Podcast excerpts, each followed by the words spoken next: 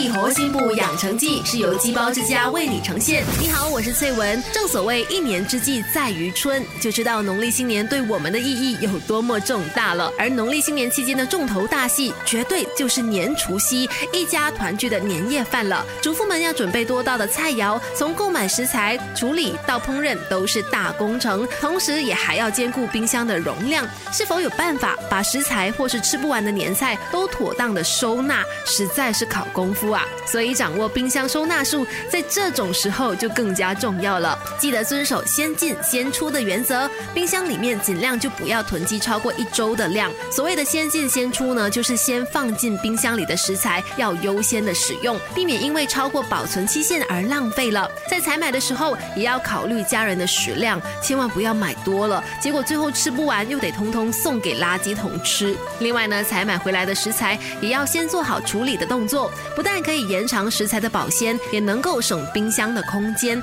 甚至替你省下之后手忙脚乱处理食材的时间。这些冰箱收纳术不止在新年期间适用，就连在平时也绝对能够帮上忙。核心部门来到农历新年，也不要给自己太大的压力哦，不要慌，不要慌，也可以不用坚持说每一餐都一定要自己煮的，有的时候做个单纯的吃货也不错。不妨就带一家人到鸡包之家，一起享用肉质鲜美又结实的干蹦鸡。鸡包之家主打奇味鸡包和猪肚鸡包，让你一包两吃。吃完鸡包可以吃火锅哦，超值的两百八十八至六百八十八令吉的新年套餐，现在已经开放预购，鸡包变火锅，一包两吃。